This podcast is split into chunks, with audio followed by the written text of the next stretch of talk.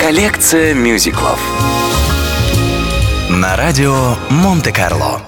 Майкл Кроуфорд «The Music of the Night» Майкл Кроуфорд исполнил эту композицию в оригинальной постановке «Призрака оперы» в 1986 году. Спустя 10 лет, во время выступления в Роyal Альберт Холле, Сара Брайтман, исполнявшая в мюзикле роль Кристины, рассказала публике, что «The Music of the Night» первоначально была написана для нее. Тогда композиция называлась «Married Man» и имела другой текст, который был переписан, когда Эндрю Ллойд Вебер решил включить ее в свой новый мюзикл. Из-за схожести композиции с мелодией из оперы «Девушка с Золотого Запада» Вебер получил обвинение в плагиате от ее автора Гьякомо Пучини. Итальянец даже подал против композитора иск, но это дело удалось уладить, не доводя до суда.